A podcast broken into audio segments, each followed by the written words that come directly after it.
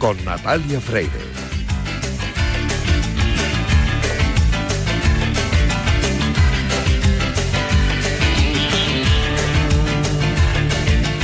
Estas horas muchos corredores están preparando las camisetas y los dorsales que han recogido hace un rato en el Centro Deportivo Municipal Daoiz y que está muy cerquita de la Avenida Ciudad de Barcelona, una de las calles por las que más de 40.000 corredores pasarán mañana a partir de las 5 de la tarde. En esas camisetas y dorsales se esconden muchos sueños, muchas horas de entrenamiento y también ratos de risas con los compañeros y amigos y sobre todo mucha ilusión porque la San Silvestre es eso, una carrera que ilusiona. Más allá de la distancia, de las marcas personales, de los disfraces que muchos corredores preparan para terminar el año corriendo. Más, más allá de todo eso está el ambiente de las calles de Madrid con la gente celebrando que se acaba el año, haciendo balance, esperando que llegue un nuevo año y también animando a los miles de corredores. Una de las frases que el público que se reúne a los lados de las calles por las que discurre la carrera más nos repite a los corredores populares es vamos, que ya no queda nada. Y la verdad es que cuando te lo dicen en el puente de Vallecas uno piensa, la verdad es que queda lo más difícil, la cuesta de la avenida de la Albufera. Pero tienen razón. Lo que significa esta carrera es eso, que no queda nada para acabar el año, que no hay miedo a esa cuesta de la avenida de la Albufera, que la meta está ahí, que vas a cumplir un sueño o una promesa, o que lo que estás haciendo es terminar el año en un ambiente excepcional y único, porque en ningún otro lado del mundo se corren 10 kilómetros por asfalto como se corre por Vallecas. Por eso os animo a correr, a vivir la experiencia de la San Silvestre, pero si por cualquier circunstancia no lo podéis hacer, os invito a animar a los corredores. Os aseguro que esos ánimos, esos aplausos y esos mensajes motivadores van a ayudar a llegar a los corredores a la meta de Vallecas con muchísima más energía, porque las piernas pesan menos y sonriendo se corre mejor. Y además, no hay mejor manera de acabar el año, corriendo y sonriendo. Por eso os decimos cada viernes, cuídate, runner.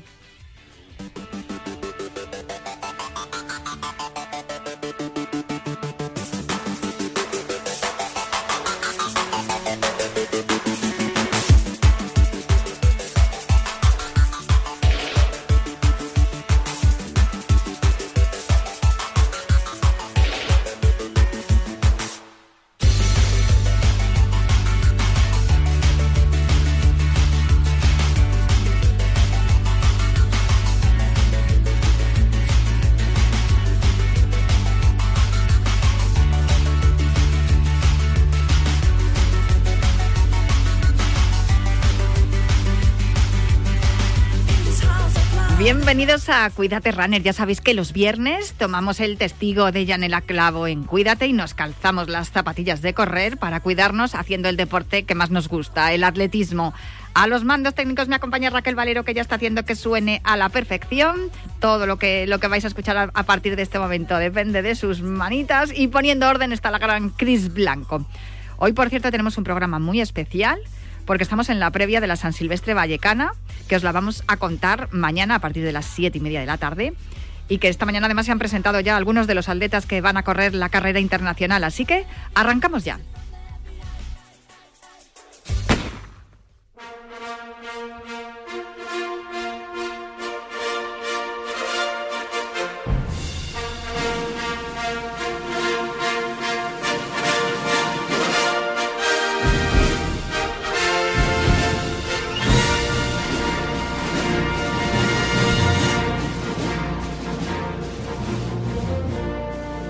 Como cada viernes comenzamos con la sintonía espíritu olímpico y con nuestro olímpico Juan Carlos Siguero. ¿Qué tal Juan Carlos? ¿Cómo estás?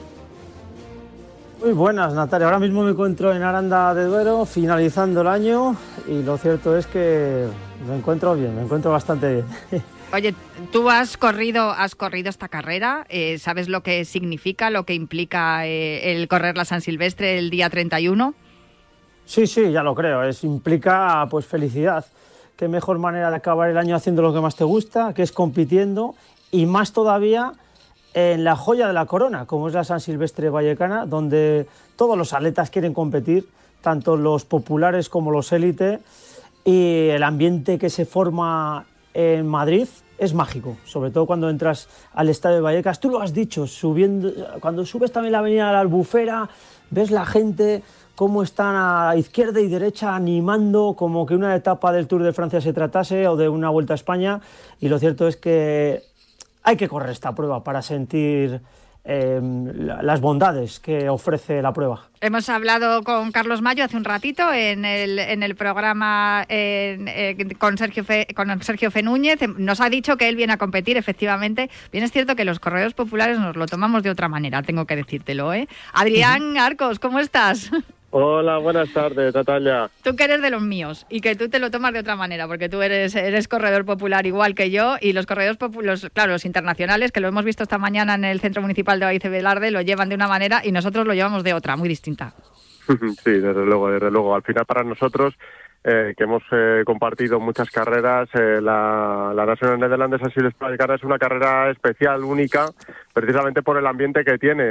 Yo creo que lo, han comentado muy bien los, los protagonistas que vamos a tener esta, eh, la mañana, eh, bueno, en la noche de mañana en las carreras, en las calles de Madrid, ¿no? Que, que al final lo que hace única este 10K es precisamente ese ambiente, esa, esa ciudad volcada con los corredores eh, que hace que, vamos, a pesar de la cuesta que comentabas antes, la cuesta de Albufera, eh, vamos, parece, parece como que esa cuesta sea bastante menos dura. Luego cuando vas entrenando por esa zona, eh, un día normal dices, oye, esto el, el 31 de diciembre me, me, parecía me parecía un poquito menos duro, no sé por qué será. No, pero eso suele ocurrir, ¿eh? que parece que cuando estás en competición las piernas pesan menos y más si tienes tanto ánimo de la gente. Fíjate, es algo que compartimos los populares con los internacionales, esos ánimos, ¿no? De, del público que, que está a los dos lados de, de, la, de la calle animando y que además están de fiesta todos, eh, Adrián. Sí, es eso, es que al final es una fiesta, lo, dice el lema de este año de la, de la Nacional de San Silvestre Vallecana, ¿no? Eh, feliz, feliz eh, de San Silvestre Vallecana, por eso. Es que es un, es un acto de celebración, tiene que ver mucho con la Navidad, la Navidad no es lo mismo sin, sin la carrera, entonces, eh, bueno, los corredores al final lo único que hacen es dejarse llevar por, por la magia y la particularidad que tiene, que tiene esta prueba. Y más después de los años que hemos pasado, porque claro, eh, en el año 2020 de hecho no hubo popular presencial, fue virtual, sí que hubo internacional presencial con otro recorrido, otra zona, con muchísimas medidas de seguridad, todo fue un éxito. Y además fue una forma de, demostrar ¿no? que, que haciendo deporte al aire libre no había posibilidades de contagio con, el, con el coronavirus. Y lo cierto es que poco a poco se ha ido demostrando que la forma más saludable de, de, combatir, combatir las, las, enfermedades es haciendo deporte, y en este caso un deporte saludable y suave como es el, atletismo popular. Yo eh, sé que vamos a hablar de, de, lo que ha pasado esta mañana en la presentación. Han estado allí algunos de los atletas que vamos a ver mañana por la tarde en, en, la, en la meta del estadio de Vallecas, pero sobre todo te llamo, Adrián, para que me cuentes algunas cosas sobre mm, sobre los corredores populares, porque, mm. claro, ahora con Juan Carlos también vamos a, ponerlo, ¿no? A confrontarlo con lo que hacen los internacionales. Pero es cierto que los corredores populares, que ya había 40.000 dorsales vendidos, habéis tenido que abrir otra, otra ventana de, de dorsales porque se han acabado. Exacto, sí, sí, sí. O sea, la expectación era, era increíble. El año pasado eh, todavía no habíamos alcanzado esa normalidad que nos que nos gusta y que gracias y que gracias a las condiciones y a la situación actual pues eh, podemos disfrutar este año. Y eh, ya que se, han, se, agotaron los dorsales queríamos que esta, este acto de celebración que comentábamos antes no de celebrar la Navidad con la Vallecana pues qué mejor manera que ampliando haciendo una última eh, abriendo una última remesa de dorsales para los para los rezagadillos, para los que todavía no tenían claro si, si correr o no el 31 de diciembre. Y la verdad es que los corredores siempre agradecidos, siempre siempre pues eh, volcándose con, con la San Silvestre Vallecana y, y, una alegría que hayamos llegado a este récord de inscrito porque la realidad es que es la primera vez que se alcanzan esos números. Es que es una maravilla que estés contando esto porque eh, demuestra las ganas que tiene la gente de, celebrar, de divertirse y además hacerlo de forma saludable, que es corriendo por las calles de Madrid y con un ambiente pues eh, incomparable, ¿no? Como decía la propia Paula Radcliffe, la campeona del mundo cuando estuvo por aquí en la San Silvestre. Ha estado también esta mañana Antonio Sabugueiro, el, el, creador de esta carrera, ¿no? Y con su hija Patricia, que siempre están emocionados durante, durante estos días previos. Se les ve cómo les brillan los ojos pero, mm, pero también he visto a muchos, muchos corredores populares que iban a recoger sus dorsales, sus camisetas. Esos corredores populares van a tener también mensajes de ánimo a lo largo del recorrido, que es otra de las novedades de este año, ¿no? Además de los grupos musicales que, nos van a ir animando también durante el recorrido y, las luces y, el ambiente, además va a haber mensajes de la gente. O sea, estaba la gente allí en el centro municipal de Velarde diciendo, quiero dejar un mensaje para mi madre que va a correr por primera vez la San Silvestre. Sí, sí, sí. Eh, gracias a la. esta es una acción que tiene que ver con uno de los patrocinadores de la carrera, eh, que además ejerce de media partner, ¿no? Frecuencia 00 a través de Tanquera y 00 y que ha puesto una pantalla en, pues pues fíjate justo justo antes en el puente de Vallecas justo antes de que empiece la cuesta que ahí es donde hay que parar y tomar aliento y decir venga que viene lo bueno ahora bueno, no hace falta ni siquiera que se paren, simplemente pueden ver el mensaje, el mensaje que les va a aparecer de sus familiares, de sus amigos, de sus de su compañero de entrenamiento, bueno, de, lo, eh, de novia, novio, marido o eh, abuelo, exacto, da igual, da igual quién sea, pero, pero ahí van a tener su mensaje de ánimo para afrontar ese momento, esa, ese momento más exigente, ¿no? El punto más exigente del recorrido de, la Nacional Neerlandesa Silvestre Vallecana, pues con un impulso extra, ¿no? Porque al final el tener los, los, los ánimos de, de, todo un barrio como es el barrio de Vallecas eh, animándote, impulsándote, pues ayuda, pero oye, que si te recibes el mensaje de alguien que de un ser, de un ser querido eh, es otra cosa. Los siete primeros kilómetros que son prácticamente cuesta abajo y que se va muy bien. Ahí hoy cuando he pasado por la avenida de la ciudad de Barcelona, cuando hemos ido al centro de Oice Velar, de donde los dorsales y donde era la presentación, he visto la avenida de, esta ciudad de Barcelona y he dicho, uy, qué bien iba yo por aquí, qué bien iba yo por aquí. Luego ya llegar al puente Vallecas ya dices, ole. Pero sí que es verdad que nos ha dicho Carlos Mayo en la, en la entrevista hace un ratito que, que él tiene que ir economizando. También no, nos lo han dicho eh, en la presentación algunos de los atletas que no se puede, no te puedes lanzar. Estos son consejos para los corredores populares, haciendo caso de lo que dicen los internacionales. No te puedes lanzar los siete primeros kilómetros a darlo todo porque ves que vas ahí con cuesta abajo y, sin frenos, como decía Luis Enrique. Eh, que luego viene lo bueno, que luego son los otros dos kilómetros que ese, ese giro por los soportales para llegar a la meta popular eh, se hace larga, ¿eh? Yo recuerdo el, el año 2000 2019 que había un chaval con los pelos de Cucurella que estaba por entonces, creo que jugando en el Getafe, y yo iba detrás y decía, igual es Cucurella, que también corren muchos, hay muchos eh, futbolistas que luego les da por correr. Pero eso hay que economizar ahí, ¿eh? O sea, el recorrido tienes que, tienes que correr con cabeza, aunque estemos de fiesta. Sí, al final, al final los consejos que siempre se lanza, se le tiene que lanzar a los corredores populares, eh, algunos tienen más experiencia que otros en carreras, como bien sabemos, hay para algunos que, que, que, vamos, que no han corrido nunca una carrera popular. Entonces es importante enfatizar el hecho de que eh, teniendo en cuenta que a esas horas hace eh, un poco de frío, lo fundamental es, estirar un poquito, llegar con un poquito de antelación para que los nervios estos previos a la carrera pues no nos pasen factura y no nos agarroten los músculos, que al final eso juega malas pasadas. Y, lo, y el segundo y básico, me atrevería a decir, es que no nos dejemos llevar por los primeros kilómetros porque todos esos kilómetros son descendentes son una maravilla, vas a correr rapidísimo, la gente te va a llevar, la gente, la gente te va a llevar en volandas, el público también te va a llevar en volandas, eh, pero eh, hay que reservar un poquito, unos gramitos de energía un poquito de fuerza eh, para esos dos últimos kilómetros que pican un poco para arriba. Estoy convencido que, bueno, todos los que la hemos vivido desde dentro sabemos perfectamente que esa cuesta, ya te lo he comentado antes, es mucho menos dura en carrera porque están muy bien rodeado.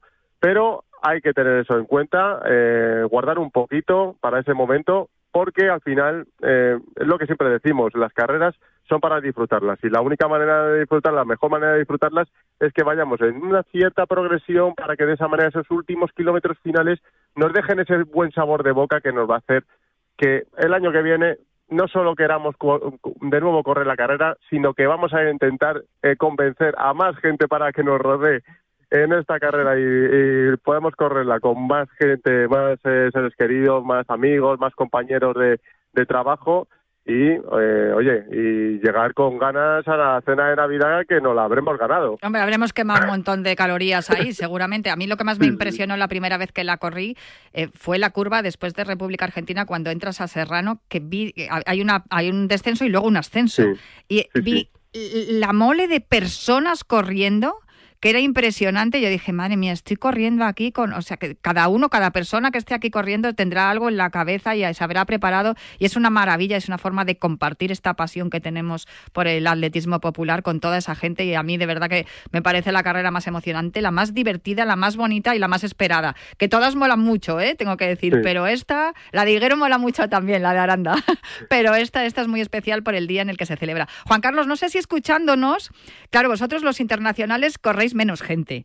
Eh, tú, porque no sé, hemos visto, hemos visto algunos corredores en la popular, como hemos comentado, el, recuerdo que el año de la pandemia corrió David Villa, que claro, corría la internacional, pero hemos visto algunos corredores, digamos, ilustres, corriendo la, popular. Este año va a estar el alcalde, el alcalde de Madrid, eh, otros años hemos visto a Sofía Miranda, la, la concejala de la delegada de deportes. Este año hemos visto a Alicia Martín, Adrián, que la he visto preparadísima. Le he visto unos cuádriceps eh, que llevaba hoy falda y he dicho, madre mía, está en forma, pero súper en forma. Yo creo que esta carrera la ha preparado mejor que nunca. Hemos visto a la vicealcaldesa, en fin, hay mucha gente ilustre que, que, se, que se mete ahí entre la, entre la gente, ¿no? Se, se, se esconde entre la masa y, oye, luego hacen buenos tiempos, ¿eh?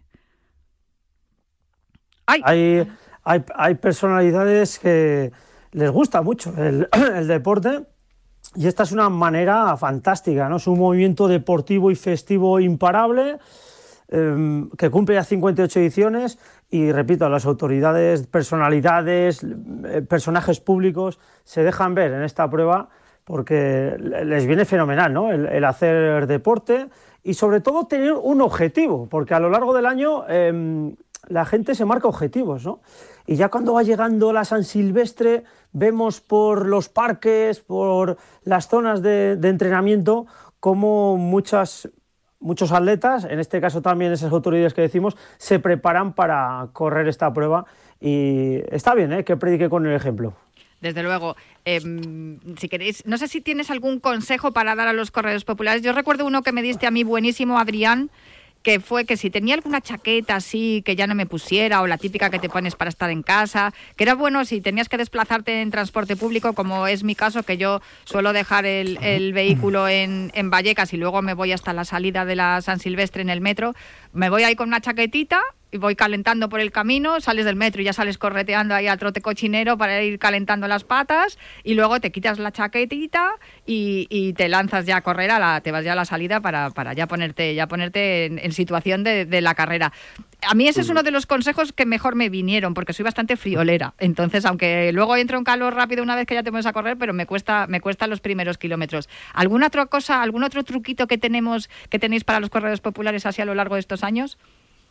Sí, bueno, hay, dos cosas eh, referente a eso, justo en la preparación. La primera, que a pesar de que hace frío, es importante que nos hidratemos, o sea, es fundamental que hidratarse antes de la carrera porque vamos a perder mucho mucho líquido. Hay que tener en cuenta que normalmente eh, el corredor popular eh, suele correr, más en este caso que tiene menos experiencia en este tipo de pruebas, en muchos casos, eh, lo que sucede es que suele ir sobre, sobre protegido eh, de cara al frío y pierdes bastante líquidos. Entonces eso luego te puede pasar factura en los últimos, en los últimos kilómetros. Eso por un lado. Y luego lo que comentabas de, llevar alguna prenda que no, ya no uses o, lo bueno que la puedas o que puedas prescindir de ella o que tengas a lo mejor de de alguna carrera que ya la tengas desgastadísima porque la, la has machacado a base de entrenamientos pues que lleves esa, esa ropa extra eh, para abrigarte en ese previo, porque en cuanto salgas, en cuanto ya estés en la mar, eh, incluso me atrevería a decir, en cuanto estés ya preparado en tu, en tu oleada para salir, ya eh, la ropa te sobra por todos lados, es la realidad. Ya solo con los nervios, como el, el, el, cuerpo empieza a entrar en calor y ya te empieza a sobrar. Entonces ya directamente te quitas esa, esa prenda eh, la quitas, la, la puedes retirar a un, lado del, de la salida porque ahí va a haber eh, personas que la, que la van a recoger y, no va a haber ningún problema, o sea, no va a ser un atentado contra nuestro contra el medio ambiente ni mucho menos. Eso está todo organizado, es cierto. Está todo organizado. de verdad me asombra lo, lo, fácil que, que, lo ponéis todo por eso, porque es que luego, según se va la primera oleada, ves a la gente recogiendo todas las prendas que han quedado ahí, no sé luego lo que hacen con ellas, si lo lleva, llevan a reciclado, lo llevan, si está en buen estado. Se... Pero el caso es que todo queda ordenado, recogido y perfectamente eh, organizado, sin duda. Es fundamental aclarar eso, exactamente, que todo aquello que se quede ahí eh, va a ser recogido y va a darse va a un segundo uso en el caso de que sea de que sea posible y el tercer consejo y que siempre que siempre lo damos es que es fundamental disfrutar o sea es una carrera que emociona es una es una carrera para pasarlo bien hay que disfrutar o sea parece mentira pero eh, esos 10 kilómetros eh, si tú los disfrutas se hacen mucho menos duros entonces pues que se queden con eso, que se queden con eso, que vayan con una buena actitud, que lo pasen bien, porque van a tener una, va a ser una experiencia imborrable para ellos. Sin duda. Bueno, pues hasta aquí el capítulo de los populares. Eh, te voy a despedir ya, Adrián, pero eh, no sé si quieres hacer alguna valoración. No, Juan Carlos, ¿quieres decir algo? No, que, ha, dicho una cosa em, muy real, ¿no? Que es a disfrutar. Es lo que tienen que hacer los, los, los atletas, cada uno a su ritmo también la organización, amén, porque lo separan por oleadas, como ha dicho Adrián, según los ritmos, las marcas, y de verdad que es una de las mejores carreras organizadas que hay en el planeta atletismo, en el planeta Tierra. De verdad, Adrián, enhorabuena por todo lo que estáis haciendo, que gracias a esta carrera, yo lo he dicho en muchos programas, en muchos medios de comunicación, gracias a la San Silvestre Vallecana, han existido otras carreras, ya no solo las San Silvestres, que hay más de mil San Silvestres por lo visto en nuestro país, sino que ha sido un poco el hermano mayor para crear otras pruebas de asfalto, con lo cual eh, aportáis muchísimo eh, al mundo del atletismo y yo os quiero dar la enhorabuena. Desde luego que sí, la organización de las LAPES magistral a mí me, encanta. Y luego eso, el sueño de Antonio Sabugueiro hecho realidad y, que, no es, no es nada fácil. O sea, esto lleva meses y meses de preparación, porque hay que tener en cuenta que son más de 40.000 corredores los que van a ver.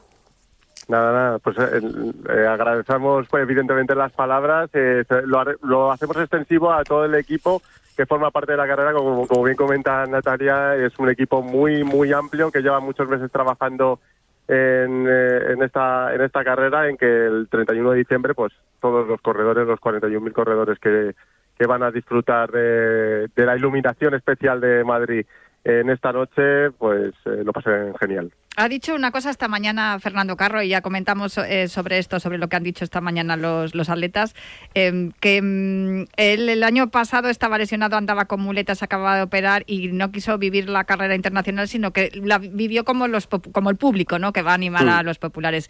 Eh, yo creo que habrá mucha gente que esté de público en los laterales y los vea correr y en algún momento diga, le voy a me, voy a cambiar de sitio. Y también es posible que haya algún corredor que diga, el año que viene me cambio el sitio, yo también, que esto es muy duro.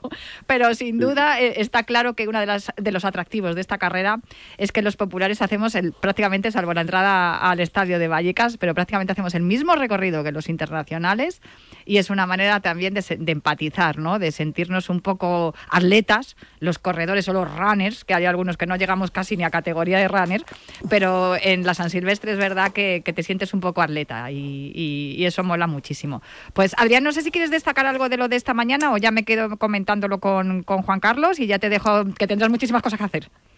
Yo creo que te voy a dejar en las mejores manos que, Juan Carlos. Juan Carlos, eh, otra cosa no, pero de atleta, de atletas de este nivel sabe sabe perfectamente, es el que mejor te puede hablar. Él se ha codeado con eh, grandes leyendas del atletismo. Él es una leyenda de nuestro atletismo, o sea que qué mejor, qué mejor que Juan Carlos Higuero para hablar de lo que nos espera mañana en la, en la carrera internacional. Yo yo pronostico que a lo mejor algún récord cae.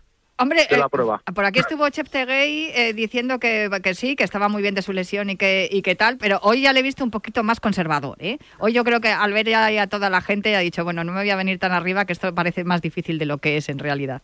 O sea, eh, pues sí, pero vamos a ver si lo demuestra. Pues me quedo con eso, a ver si cae el, los récords que, que, pudimos ver aquella edición 2018, fue súper emocionante, Adrián, y si no, pues a disfrutarlo, que yo creo que es la palabra que más vamos a repetir en estos días. Pues eh, muchísimas gracias, Adri, como siempre, por, por acompañarnos aquí en Cuídate Runner. Nos vemos mañana.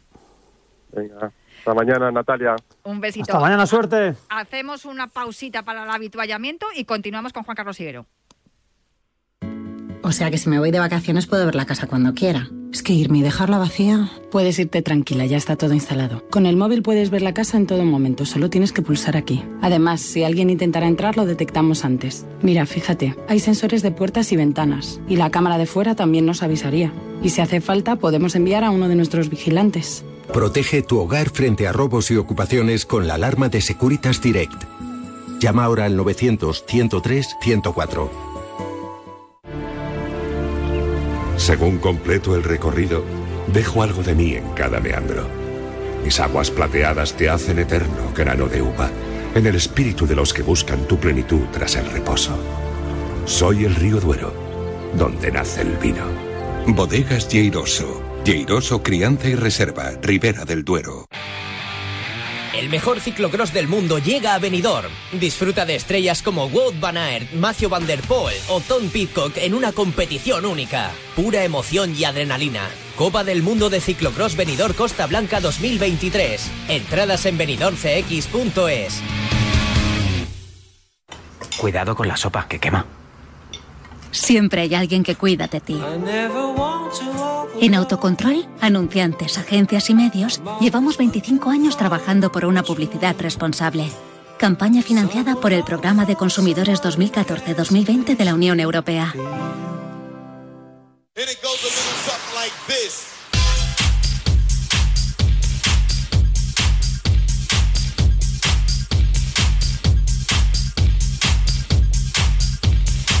Cuídate Runner con Natalia Freire.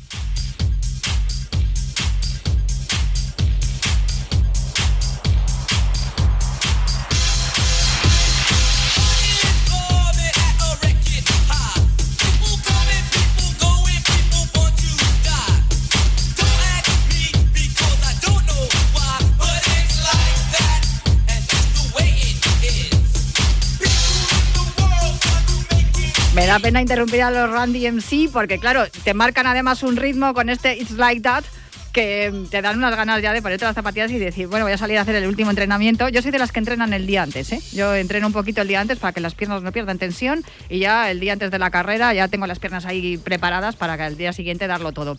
Eh, esta es una de las canciones de la playlist que vamos a escuchar también mañana durante la narración de la carrera, que vas a estar ahí tú también, Juan Carlos Higuero, contándonos eh, todo y comentando lo que vaya ocurriendo que mm, tú no corres con música, ¿no? ¿O sí? bueno, de, ahora de vez en cuando sí. Antes cuando era atleta profesional no me gustaba correr con música, la verdad, porque eh, prefería escuchar la zancada, escuchar la respiración y el ambiente. En alguna ocasión, quizás un rodaje más eh, dominguero, pues sí que me he puesto música, pero normalmente no era de los de música sin embargo, ahora sí que soy de los que escucha música. Vamos, que ahora ya te, estás un poquito más cerquita de los populares, todavía estás lejos porque tienes unos tiempos en carrera muy rápidos para nosotros, pero oye, está muy bien. Yo este es Like ya te digo que suele estar siempre en, en las playlists que me, me hago para, para, determinadas carreras. Esta mañana he alucinado un poco con las corredores, corredoras africanas. Te lo puedo decir porque mm, me he quedado un poco eh, sorprendida de que parece que no eh, son poquita cosa, quiero decir. Y luego dices, pero si estas luego las ves corriendo y son unas leonas. Sí, sí, son atletas muy flexibles, mucha fuerza, son atletas, como, como dices, Natalia, que quizás pesen 45, 50 kilos, sí. pero mueven una fuerza como, como que tuviesen eh, una de 70 kilos. Eh, eso le, luego tienen muelles en los pies, la verdad sí, que sí. tienen unos pies tremendos y y lo que las ves ahí, ¿verdad? Eh, pues con su abrigadas, eh, como muy tímidas. Sí. Y dices, y ¿cómo van a competir estas atletas a esos ritmos, no? Luego, de verdad, eh, es ponerse el dorsal, darle el pistoletazo de salida y se transforman totalmente. Todas las energías que ahorran fuera de la pista las invierten luego dentro de ella. No, desde luego. A ver, va a ser complicado rebajar ese récord de, de Kosgei 29.54 de la keniata en la prueba de 2018. Eh, del de Kiplimo casi que no hablamos, ya te digo que ayer Chetegui venía así como muy venido arriba y hoy le he visto un poquito más comedido. Pero en cuanto a las mujeres, eh, sí que es cierto que me, ha sorprendido mucho pues varias cosas, ¿no? entre ellas, sobre todo, la, ni, ni Saba, a ver si soy capaz de decir, sí, ni Saba se dice el, nombre, ¿no? Porque ella cambia, cambia distancia, ella no, no es una especialista, ¿no? Por decirlo, de esta distancia. Sí, Nillon Saba, bueno, eh, es una mujer que sufre hiperandrogenismo. Em, a partir del año 2019, la World Athletics a las, atletas femeninas que tienen la tasa de testosterona por encima de 5 nanomoles eh, por litro de sangre, no pueden competir en pruebas desde el 400 hasta la milla. Y es de las atletas que en los 800 metros, metros de hecho, su campeona olímpica en 2016. Y ya en 2019 tuvo que cambiar de distancia porque tenía dos vías, o una medicarse otra eh, disputar pruebas que no fuesen del 400 hasta la milla. Pero bueno, es una distancia a Niyon Saba que no se la ajena en nada porque fue quinta en los Juegos Olímpicos de Tokio 2020 en 10.000 lisos y se ha adaptado muy bien a, esas pruebas em, donde ella quizás no puede sacar su mejor versión la que posiblemente la saque sea la etíope Chepkoech. Madre mía, con los nombrecitos africanos. Tengo que hacer un curso de, pronunciación de los nombres africanos. Beatriz, Beatriz me sale. Eh, Chepkoech, que ella es campeona del mundo de 3.000 obstáculos en 2019, también es plusmarquista en esta distancia. La etíope, yo la he visto muy motivada muy motivada, tiene ya 31 años, es joven todavía, pero claro, ves a otras atletas con menos edad y parece que es mayor, ¿no? Pero es que Beatriz Checoech, aparte de ser campeona del mundo, es la actual plurmarquista mundial de 3.000 obstáculos, con 8.44.32. Mm, este año no está tan fina. Eh, como Aval compitió en el mes de noviembre eh, una prueba de 15 kilómetros no estuvo mal la marca, pero no está muy acreditada este año, con lo cual yo no la doy como favorita a Cherkoet, pero claro, una mujer de 8.44 en 3.000 obstáculos mm, puede revertir la situación. Gemechu, que también es etíope, tiene 24 años, ella es especialista en 5.000 metros, aunque ahora se ha pasado la ruta al 10K y creo que no va mal porque tiene una marca personal de 30-15. Sí, sí, 30-15, en 5.000 tiene 14-29 y luego está probando fortuna en pruebas de largo aliento, como la media maratón, que haya corrido en una 5.01. También viene de correr hace unos meses la maratón de Ámsterdam, donde hizo un registro de relumbrón, 2.18.59. Y aparte, esta mujer está acreditada, ¿eh? fue cuarta en el Mundial de Doha 2019 en 5000, sexta en el último Mundial de Campo a través. Eh, quizás sea la favorita ¿eh? para llevarse el triunfo. No sé si puede hacer el récord de 29.54 de Cosgay, pero bueno, si le aprieta Nillon Saba y Checoes, que, tanto Gemechu, Checoes y Saba son las favoritas, puedan bajar de los 30 minutos, aunque tú lo has dicho, Natalia, es muy difícil ese récord de 29.54 y Gemechu, la Etiopía, desde mi punto de vista, es la, favorita. Yo tengo una favorita, ya sabes que siempre voy con los outsiders y en esta ocasión Muguleta, que estaba también en la presentación, no ha querido decir ni mu, yo creo que es bastante tímida, también es etíope, pero tiene 19 añitos nada más, 31 a 47 su marca en 10K. Yo le he visto y dicho, los que no hablan, hablan luego en el asfalto. Sí, es una atleta joven. Además, este, prueba, esta prueba es un escaparate para conocer a, nuevos talentos. Y Mulugueta, la etíope, puede dar el campanazo, aunque está lejos en cuanto a marcas, pero mm, tampoco sabemos realmente lo que entrena esta gente. Eh, no suelen competir mucho tampoco en Europa y puede dar sorpresa, ¿por qué no? Nosotros esta mañana hemos estado con dos de las españolas, que es a lo que vamos a continuación, con las Lauras, y mira, hemos estado hablando con ellas y nos han contado esto. Bueno, pues la verdad es que yo creo que llego en un buen estado de forma. Me he dedicado estas últimas semanas a, a, preparar un poco distancias cortas, que es mi punto débil, así que creo que lo he mejorado y que llego en un gran estado de forma para dar guerra a las atletas españolas. Yo igual también llego en un gran estado de forma. Sé que va a ser difícil repetir lo del año pasado, pero bueno, tengo muchas ganas también aparte de disfrutar del ambiente de esta carrera. la verdad que es una carrera muy especial porque al final tanto los atletas internacionales como los populares eh, pasamos una gran tarde despidiéndonos del año con lo que más nos gusta, ¿no? con, con el atletismo, con correr. Entonces yo creo que es algo muy especial ese vínculo con todas estas personas que van a correr la carrera. Sí, es la verdad que para las dos que somos madrileñas es un honor también tener una carrera de esta envergadura tan cerquita de casa y poder vivirla y disfrutarla. Laura Priego y Laura Luengo, como estaba diciendo Laura Priego ahora al final, eso que tener una, una carrera cerquita de casa, ella que es de, de Alcorcón, oye, bajó de los 33 minutos, ¿eh? El año pasado, ¿no? que si no, recuerdo mal. Y oye, es, un, es una buena baza para, para este año. También el año pasado fue su, su primera vez. Nos ha contado que, el ambiente de, la San Silvestre es incomparable, que es con lo que ella se queda. Y, y también que, que mm, tiene que ir con cabeza fría para, para, esa parte final de la que estamos hablando y dosificarse. Creo que es lo que más eh, les escucho repetir a los, a los atletas.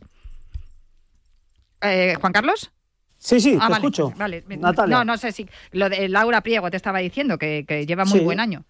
Sí, sí, lleva buen año. Además, conoce muy bien la prueba. Fue sexta el año pasado. Ha hecho buena campaña de campo a través. Y en cuanto a mm, lo que opinan sobre la prueba, e, evidentemente, es que hay que tener mucho cuidado porque es que los siete primeros kilómetros, casi ocho, eh, son muy favorables. Claro, ¿qué ocurre?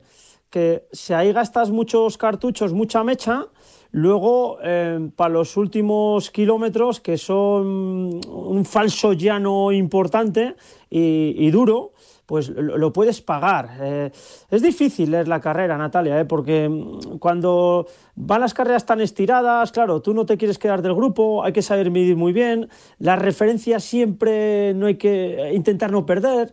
Y, y ellas saben todo eso, ¿no? Pero claro, las pulsaciones están muy altas cuando se da el pistoletazo de salida. La adrenalina está, vamos, por todo el cuerpo y es difícil ¿eh? leer este tipo de carreras.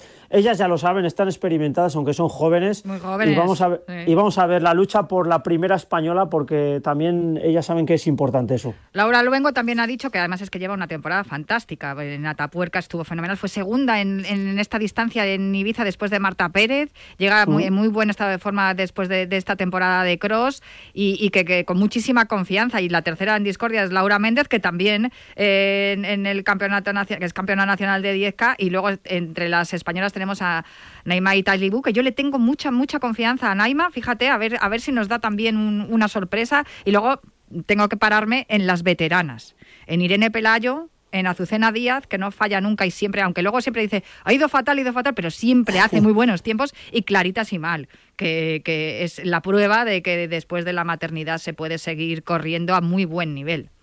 Sí, sí, es pendular esta prueba de élite femenina entre la juventud y la veteranía. Has hablado de Naima Ait Alibu, que sorprendió a todas en el, en el cross de, de Atapuerca, mm. derrotó a Irene Sánchez Escribano, derrotó a Carolina Robles, a Isabel Barreiro y estuvo en el europeo, fue vigésimo tercera, se está acreditando la pupila de Fernando García y luego Irene Pelayo, qué punto honor, la Irene Pelayo, la cántabra, que ganó el cross de Cantimpalos, se enfrentó con Laura Luengo, y, derrotó a Laura Luengo, ¿no? entre otras. Y luego Clara Simal, eh, todo punto honor, una atleta que ha sido mamá por, tres veces, por tres veces y, y, vuelve al, al, atletismo y bueno, y, sin no desentonar. no, y no ha dejado de correr durante, sí, sí, este además, tiempo. Sin desentonar mucho, ¿eh? Fue séptima en, en, la maratón de Zaragoza, eh, ha estado corriendo algún cross y Azucena Díaz, ¿qué decir de Azucena Díaz? Una mujer que lo corre todo, eh, también punto honor, olímpica en Río 2016, hasta en tres mundiales de cross, tres mundiales de media maratón y seguramente que estas tres atletas, tanto Irene, Azucena como Clara Simal, si las favoritas españolas en el plano nacional se descuidan, estas van a pasar como un rodillo, ¿eh? Mm. porque saben medir muy bien la, prueba. Va, a estar muy bonita ¿eh? la carrera élite femenina. Y lo que he dicho antes, importante ser primera española. Pues no sé si él será el primer español. Yo apuesto, porque ya sabes que siempre apuesto. He hablado antes con Carlos Mayo y le he dicho, bueno, yo eh, tengo claro que o Fernando Carro o tú vais a ser el primero. Luego lo mismo entra Catir, que también puede ser, ¿eh? porque Catir son palabras también mayores. Pero yo ya sabe que Fernando Carro sabe que además es una debilidad, que le tengo yo un cariño muy especial. Me pasa también con, con otros atletas. Y claro, no podía mm, en la previa dejar de llamarle. Fernando Carro, muy buenas. Hola, muy buenas tardes, ¿cómo estás? Eh, muy, pues mira, em, fenomenal, que nos hemos visto hace un ratillo. yo iba más discreta que tú, que a ti te gusta, te gusta siempre llamar la atención, pero yo no sé si hago bien apostando por ti em, en que vayas a ser el primer español, porque fíjate, Fernando, no sé si Juan Carlos estará de acuerdo conmigo, cuando pasas una temporada en el dique seco, que yo estoy pasando ahora por ello, tienes la sensación de que, de que se te está haciendo muy largo, pero cuando empiezas a sentirte mejor, oye, es toda ilusión, toda alegría y parece que corres con menos peso. No sé si te pasa eso a ti. Sí, es muy posible que se te haga ahora una temporada y a raíz de que empiezas a enlazar buenos entrenamientos, en mi caso este último mes ha sido muy bueno en Sudáfrica, en esta concentración, eh, creo que todo va, empieza a ir rodado, ¿no? Todo, todo de verdad empieza a ir rodado. Eh, las sonrisas se transmiten, es una carrera mm. americana, como no, que al terminar, sea internacional o sea popular, todas las personas que, entran y cruzan esa meta acaban sonriendo porque es un día para estar eh, felices, no por la competición, sino también eh, por el, el, hecho de poder compartir la carrera, ¿no? Compartir luego esos, esos eh, dimes y dietes en la mesa de, de, de, casa, en el, en, el calor, en el calor del hogar familiar y, reunidos todos para poder reírnos, pues eso, de, que quién ha ganado, quién ha sido el más rápido de, la familia y, yo bueno creo este este año probablemente vuelva a ser más rápido en familia no porque el año pasado me tocó verlo desde la barrera con las muletas mi hermano por supuesto me ganó así que este año me tocará a mí eh, tirarle un poquito de las orejas en casa. Oye, ¿cómo es eso de, de, pasarte al otro lado, de, de, ser, de, ser atleta, de ser protagonista, ser espectador? Eh, fue, fue especial, fue verdaderamente especial. No, no podría describirlo ahora mismo porque eh, también eh, acumuló un, cúmulo de, de, emociones, de, de situaciones personales, profesionales que que, entraban en conflicto justo en ese punto, en ese día, y el, y el ir a verlo donde hemos estado hoy en la presentación, en la Avenida Ciudad de Barcelona, eh, me trajo también eh, al recuerdo muchísimas experiencias de cuando era pequeño, cómo, cómo partía esta carrera con mi familia, cómo eh, mis abuelos y mis padres me llevaban a, ahí, que es donde vivían mis abuelos, a, a ver a los atletas, y ya por aquella época fantaseaba con poder ser algún día a uno de ellos de los que terminaba la prueba. Así es como lo veía en aquel momento, ¿no? Y ahora soy de esos locos que bajan en, en primera fila peleando con uno con otro, probablemente me ganen los primeros españoles. Eh, eso es lo que deben de hacer ellos y yo lo que debo hacer es ponérselo verdaderamente difícil. Ese es el objetivo. De hecho, para ser entrenado y para eso ya soy como un auténtico loco, porque en mi casa es muy difícil que me ganen, claro. Juan Carlos, no sé si le quieres preguntar algo a Fernando. Pues que, Fernando, que primero enhorabuena por esa recuperación de los dos tendones de Aquiles. Es que Fernando Carlos se, eh, fue sometido a una cirugía hace un año eh, de los dos tendones de Aquiles. Después de esos Juegos Olímpicos eh, empezó pues bueno, a, ver más claro que se tenía que operar. Ya venía con molestias desde el 2016 incluso. Y yo, Fernando, de verdad que te admiro porque em, nos puedes contar qué significa estar eh, fuera de, un campeonato. ¿Cómo, se vive eso desde dentro? ¿Qué, piensas en esos momentos? ¿Cómo te motivas para volver?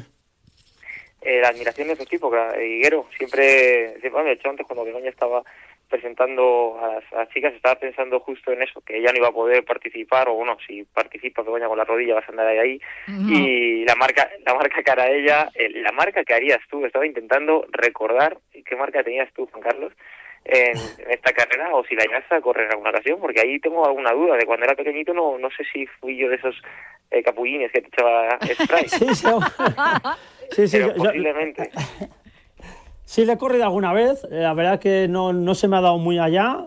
Y la mejor marca fue 29.02, lo hizo dos veces. También, mira, una anécdota, Fernando, corría con el Fútbol Club Barcelona, imagínate en Madrid con la camiseta del Barça. O sea, se cebaban conmigo, ¿eh? se cebaba conmigo el público me lo decía Jesús España y Fran España, creo que aquella época también andaban contigo por, el Barça y creo que teníais, teníais problemas ¿no? en, en Ciudad de Barcelona, sobre todo cuando empecéis a llegar a Vallecas.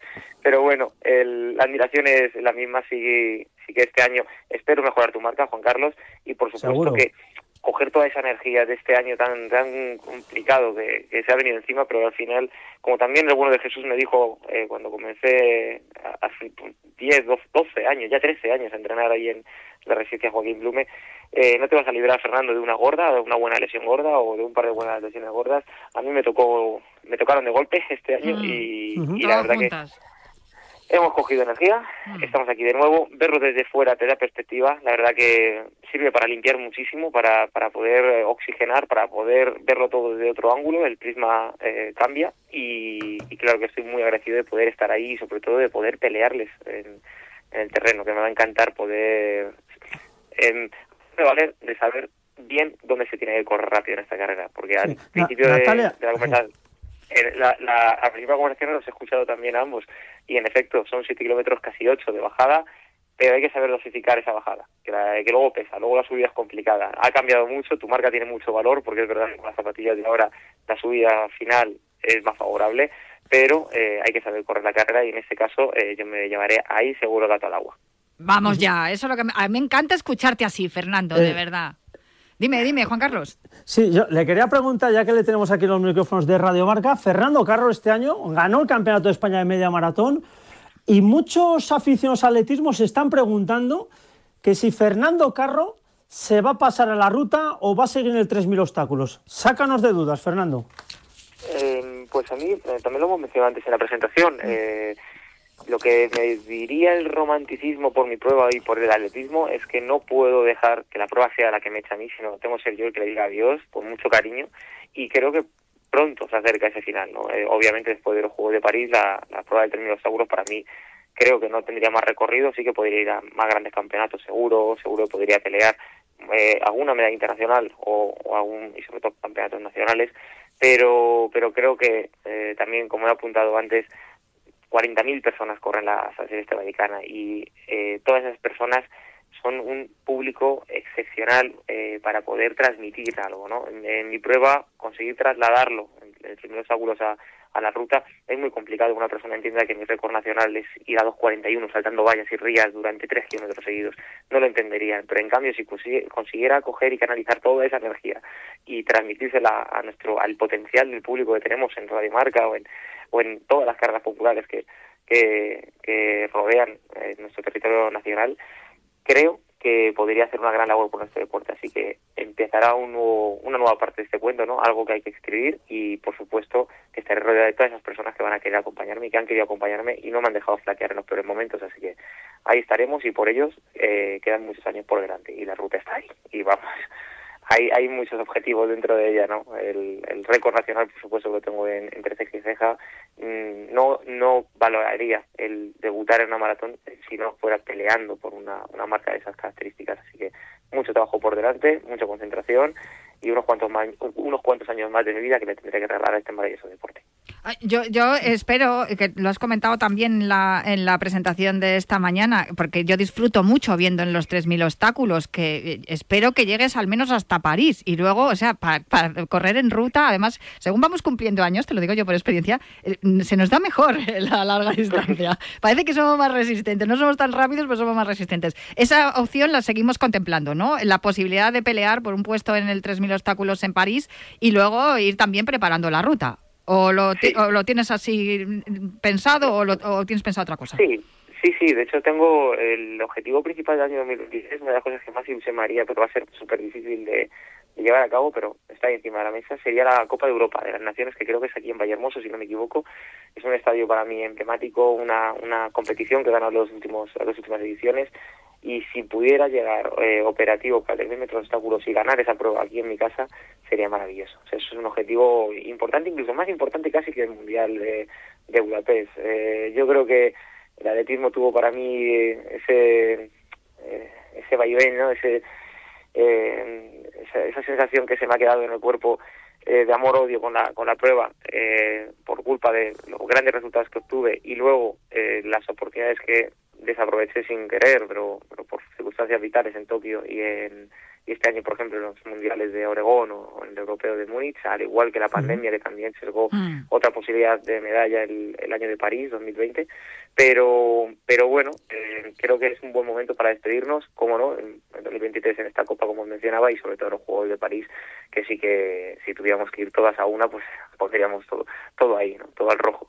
Pues con eso me quedo y no creo que yo que las desaprovechara. Es que no te quedó otra que dejarlas pasar. Y bueno, te ha servido eso, pues para limpiar, desconectar, renovar, mirar con perspectiva y volver con la ilusión con la que te estoy escuchando y con ese brillo en los ojos que te he visto hoy y que espero vértelo también mañana en la meta. Fernando, muchísimas gracias por atendernos siempre tan amablemente aquí en, en Cuídate Runner, en Radio Marca y, y a ver si a ver si mañana podemos también hablar contigo un ratillo. Sí, sí, por supuesto, tenemos que grabar la cabecera, que todos mis amigos del barrio siempre me lo piden. Ah, es verdad. Me lo recuerdan y hay que grabarla, ¿eh? Mañana no, no te me escapas. Vale, hecho. Un besazo para los dos, feliz entrada al salir del año y muchísimas gracias por invitarme y estar aquí un ratito con vosotros compartiendo el tiempo. Un abrazo fortísimo, Fernando. Un abrazo. Un abrazo. Oye, es uno, uno, uno, de los grandes atletas que tenemos. Además, es que da gusto hablar con él porque es que este es de los nuestros, Juan Carlos, un romántico del atletismo.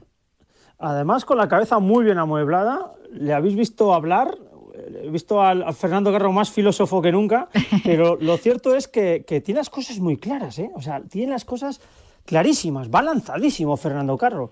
Yo creo que a veces las lesiones a los atletas les hace meditar, les hace pensar, tomar mejores decisiones y Fernando Carro no descarta el 3.000 obstáculos y después de París, em, entre ceja y ceja, el asalto a la ruta. Vamos a ver hasta dónde puede llegar Fernando Carro. Lo cierto es que es un hombre que ha sufrido muchísimas lesiones y es el claro ejemplo que con constancia y perseverancia se consiguen las cosas. Pues sí, y a eso me agarro yo, desde luego que sí, aparte que es un, es un tío encantador y muy divertido. Cuando estás eh, fuera de la competición, estás hablando así de las cosas de la vida, también eh, es un tipo excepcional, de verdad que sí. Bueno, suele ocurrir esto prácticamente en todos los atletas. Juan Carlos, si quieres, eh, porque nos quedan nada, unos minutillos, pero repasamos un poco los grandes nombres que, mm, que, van a estar entre los hombres, que los de las mujeres ya lo hemos hecho. mañana en la San Silvestre, y si quieres hacemos un pequeño balance de, lo que ha sido este año 2022 porque ha estado cargadísimo de cosas y, me gustaría también hablarlo contigo. En cuanto pues a los hombres, bueno, Cheptegei es el, principal nombre, pero hay algunos más. Sí, para rematar el tema de la San Silvestre, efectivamente, Cheptegei es el gran favorito. Em, hay una pequeña posibilidad de que tanto Katir como el resto de españoles puedan batir a, a Chetegui. Recordar que Chetegui, su última carrera fue el Mundial de Oregón, mm. donde lamentablemente sufrió unas molestias eh, en la rodilla y vamos a ver cómo llega, ¿eh? porque no está rodado. La última prueba fue en Oregón, en el mes de julio. Pero bueno, Chetegui en carrera es motivo de, peligro, motivo incluso de récord. Vamos a ver Joshua Chetegui, la gran estrella del atletismo mundial, el plumarquista, lo que puede hacer y a ver qué tipo de carrera va a plantear. Luego, bueno, alguna alternativa puede tener Dan Kivet, un atleta de 7.45 en 3.000, jovencísimo, extremadamente joven, tan solo 18 años.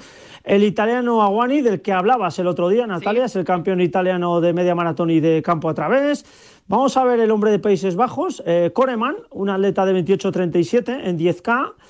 Y luego, pues los españoles, Katir, que Katir capaz de cualquier cosa. Es un hombre eh, que desafía a los africanos, que tiene medallas a nivel mundial, a nivel europeo, que le achacamos eh, el año pasado que sí, haces récords, pero no consigues medallas. Este año no se le puede decir nada a este hombre y es una de las, bueno, un hombre franquicia del atletismo español. Luego, Carlos Mayo, que va, viene con muchas ganas, ya lo hemos visto en la rueda de prensa, que está convencido de que puede hacer un buen papel.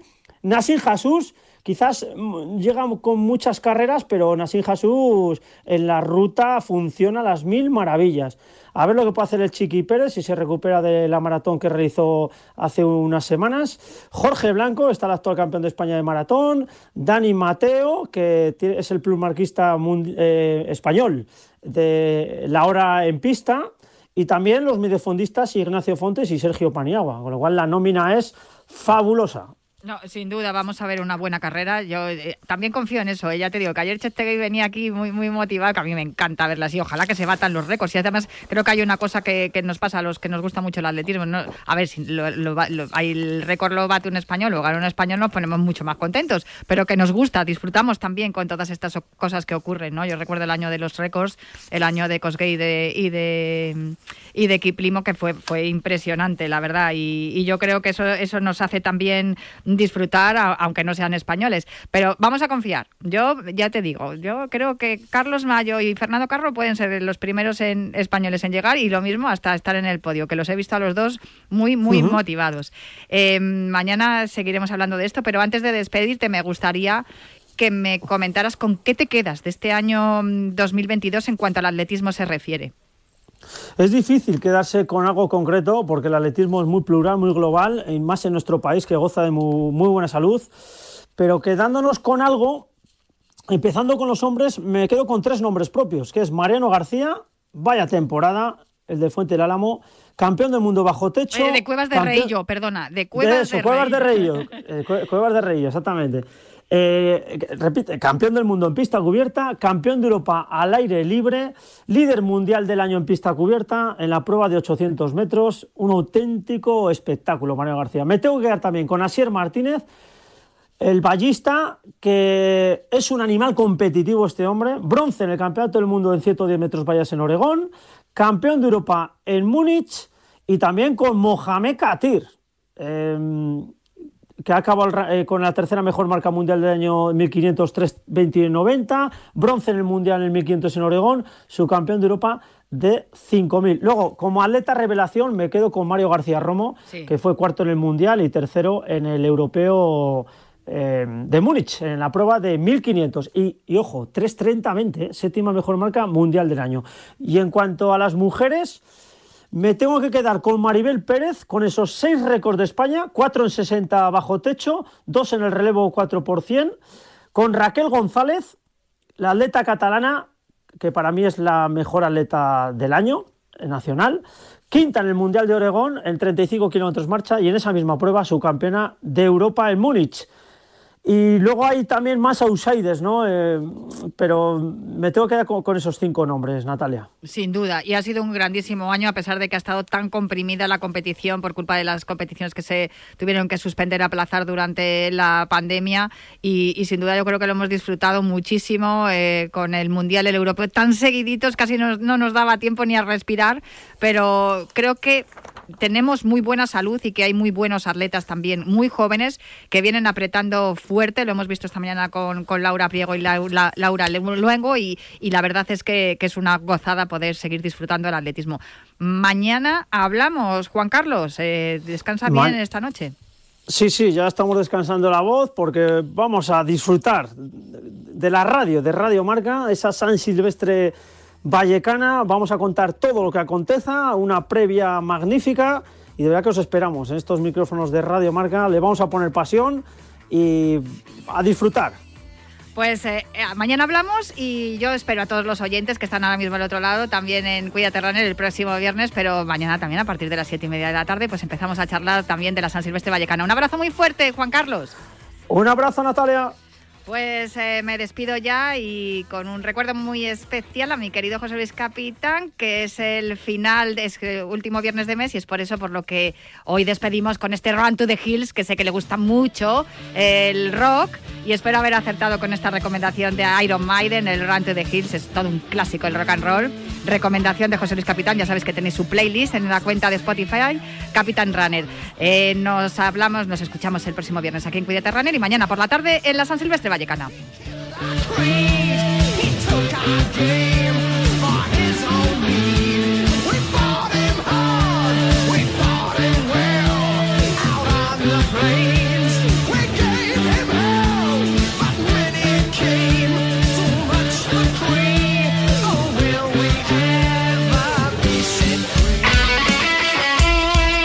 El deporte es nuestro. Radio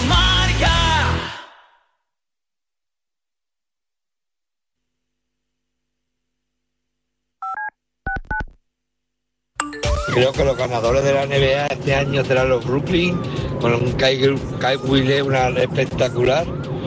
Y el MVP de la temporada estoy entre Luka Doncic y el propio Leonard. Los veo con juventud y dinamismo. Esta temporada la NBA la van a ganar los Boston Celtics. ¡Claro que sí! Pues yo este año en la NBA yo veo campeones a los Utah Jazz. Esa dupla de Carmelo y John Stockton se va a salir, seguro. Tenemos un teléfono con WhatsApp para que envíes tus mensajes de voz desde cualquier parte del mundo. 0034 628 26 90 92. ¿A qué estás esperando? ¡Jugón! ¡Jugón! Llega Marca Padel a Radio Marca, un nuevo programa temático para los amantes del pádel. Todos los sábados de 11 a 12 de la mañana y en formato podcast. El deporte es nuestro. Lo que ocurre lo escuchas en marcador con Pablo Parra. Hay noticia en Málaga. ¿Cuál iba a ser o cuál era el nombre elegido por el Málaga para entrenar al equipo? Actualizamos también el estado de la renovación o no renovación de Íñigo Martínez por el Athletic Club de Bilbao. Pues por ahora es la no renovación. Simplemente periodismo. ¿Qué podemos contar en Radio Marca? que el Getafe está decidido en fichar a una de las perlas del Real Madrid, Pablo, Sergio Arribas. Otra noticia que tiene que ver con el futuro de un jugador internacional con la selección española. Hay mucho optimismo de renovar a José Luis Gaya. Radio Marca, la primera, la única. Primero aquí.